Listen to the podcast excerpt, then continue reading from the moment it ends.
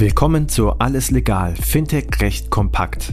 Payment and Banking und Paytech Law verpassen dir jeden Mittwoch Einblicke zu Rechtsthemen aus der Welt von Payments, Banking, Krypto und Co. Viel Spaß mit der heutigen Episode mit Nassim Yen Cook und unserer Gastgeberin Christina Casala.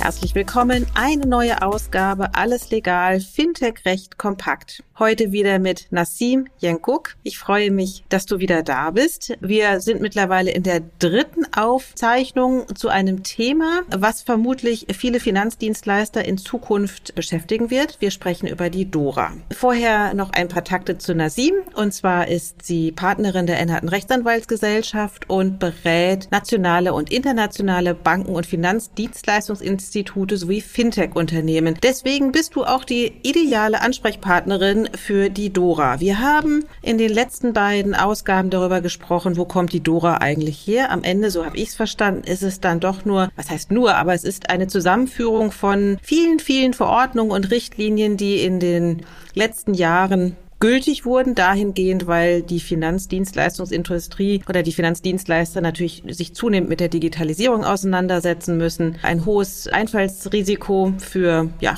diverse, wie soll ich sagen, Risiken. Ja, Einfallsrisiko für Risiken. Ich hatte mich gerade ein bisschen. Ja, nee, da hast du recht. Das ist ein bisschen redundant. Einfallstor für. Für Risiken. Genau. Für Risiken. Genau. Sind, genau. Ah, Einfallsrisiken für Risiken. Nein, Einfallstor für Risiken. Also worüber wir reden, haben wir jetzt besprochen sozusagen und auch was in der Dora schon grob drinsteht, nämlich zum einen Risiko intern adressieren. Jetzt ist aber meine Frage an dich, wie ist denn das eigentlich, weil es geht ja letztendlich darum, ich kaufe mir als Institut oder als, als, äh, als Unternehmen kaufe ich mir externe IT ein. Ja? Wer ist denn da eigentlich verpflichtet zu prüfen, ob alles das, was erforderlich ist, eingehalten worden ist? Also kann ich mich darauf verlassen, dass der Dienstleister Dienstleister, den ich mir hinzukaufe, dass der alle Richtlinien schon erfüllt?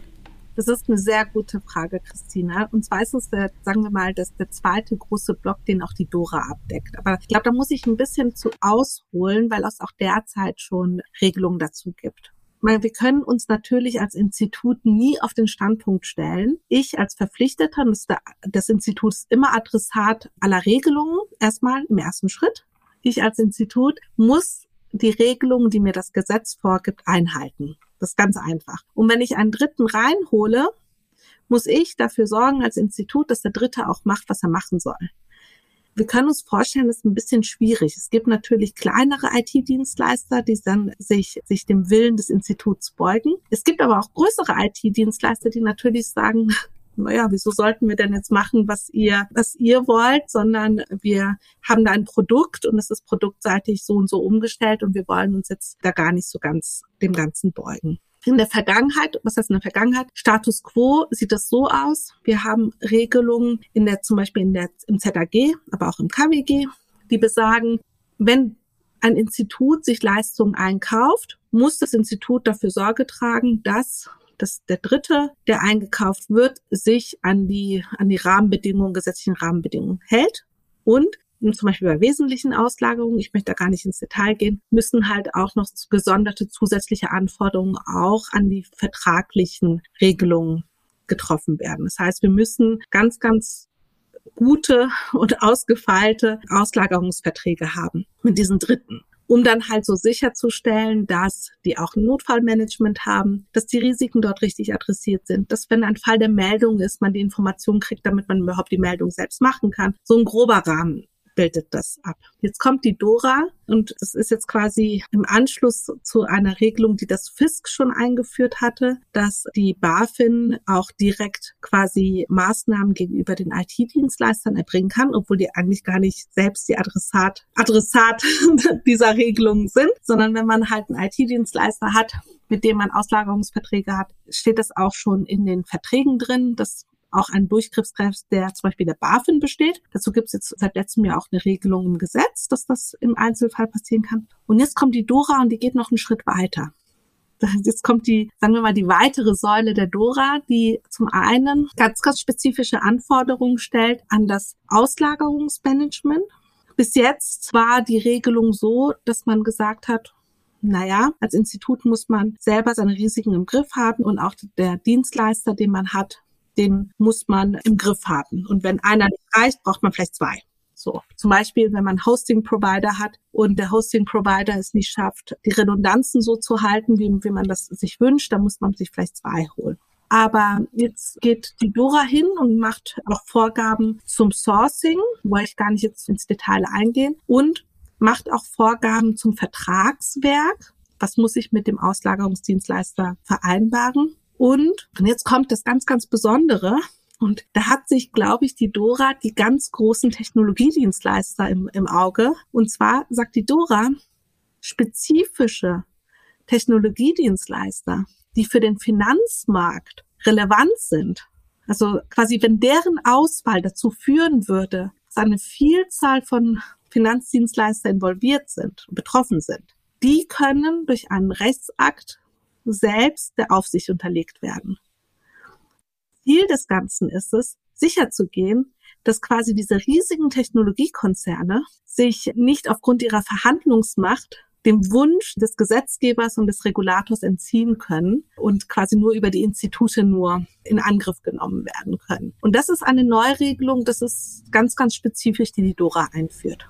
Was ist der Hintergrund dessen? Der Hintergrund dessen ist, ich glaube, die Gesetzgeber haben festgestellt, dass eine Vielzahl von Risiken, die Institute haben, dadurch begründet sind, dass sie quasi Technologiedienstleistungen einkaufen und es nicht schaffen, ihren Dienstleister also das, das Zielbild des Gesetzgebers ist, das Institut ist der Kopf und der Dienstleister ist der Arm.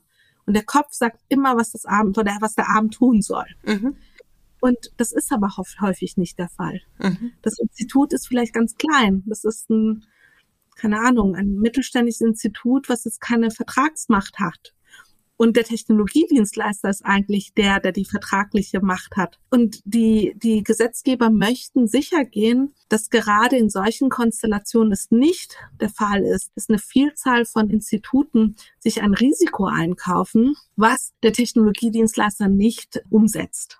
Und das ist der Hintergrund des Ganzen, weshalb die das machen. Und das Ziel ist es, die Resilienz der, des Finanzmarktes zu stärken. Das bedeutet, dass nicht dadurch, dass ein Technologieanbieter ausfällt, eine Vielzahl von Finanzinstituten, Instituten einfach auch ausfallen. Das ist das Ziel. Jetzt ist die Dora ja eine, eine europäische Angelegenheit. Jetzt reden wir natürlich von großen IT-Dienstleistern. Die sitzen ja nicht zwingend alle in Europa, sondern da fall, fällt uns ja ein großes anderes Land ein. Müssen die sich denn auch an die Dora halten? Gute Frage. Ja. Kurze Antwort.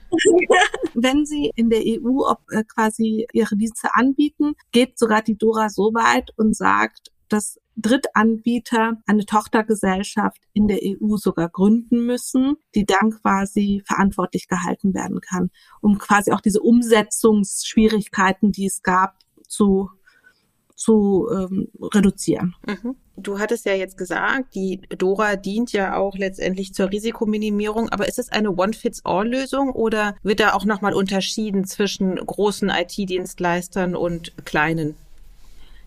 Also die Dora hat den Grundsatz der Proportionalität im, äh, im Kopf. Und zwar, es wird schon zwischen verschiedenen, äh, also die Anforderungen zwischen, die schon an großen Instituten und kleinen Instituten gestellt werden, werden differenziert. Und dieser, diese Direktdurchgriff, von dem ich erzählt habe, die gilt nur für ganz, ganz große Player. Das ist jetzt nicht, keine Ahnung, die IT-Bude, die halt irgendwie ein mittelständisches Institut als als Kunden hat, die werden natürlich auch doof gucken, wenn das vertraglich alles umgesetzt wird, was die, das Institut möchte. Aber da gibt's jetzt in der Regel, also wir, wir sind jetzt zu der ZAG-Regelung, hatten wir ja gerade eben gesprochen, aber in der Regel ist das jetzt nichts, dass die unter die Aufsicht fallen, sondern diese direkte Aufsicht, das ist für ganz, ganz große äh, technische Dienstleister gedacht. Okay, also am Ende kommt ein dickes Buch raus, das muss aber nicht jeder lesen. Genau. Was es bedeutet am Ende, zum einen, wann die Dora letztendlich kommt und was es für jedes äh, Finanzinstitut am Ende bedeutet und was die Checkliste ist, ob auch alle Anforderungen erfüllt sind, besprechen wir in unserem nächsten Podcast. Vielen Dank, Nassim. Das war alles legal, Fintech recht kompakt für dieses Mal.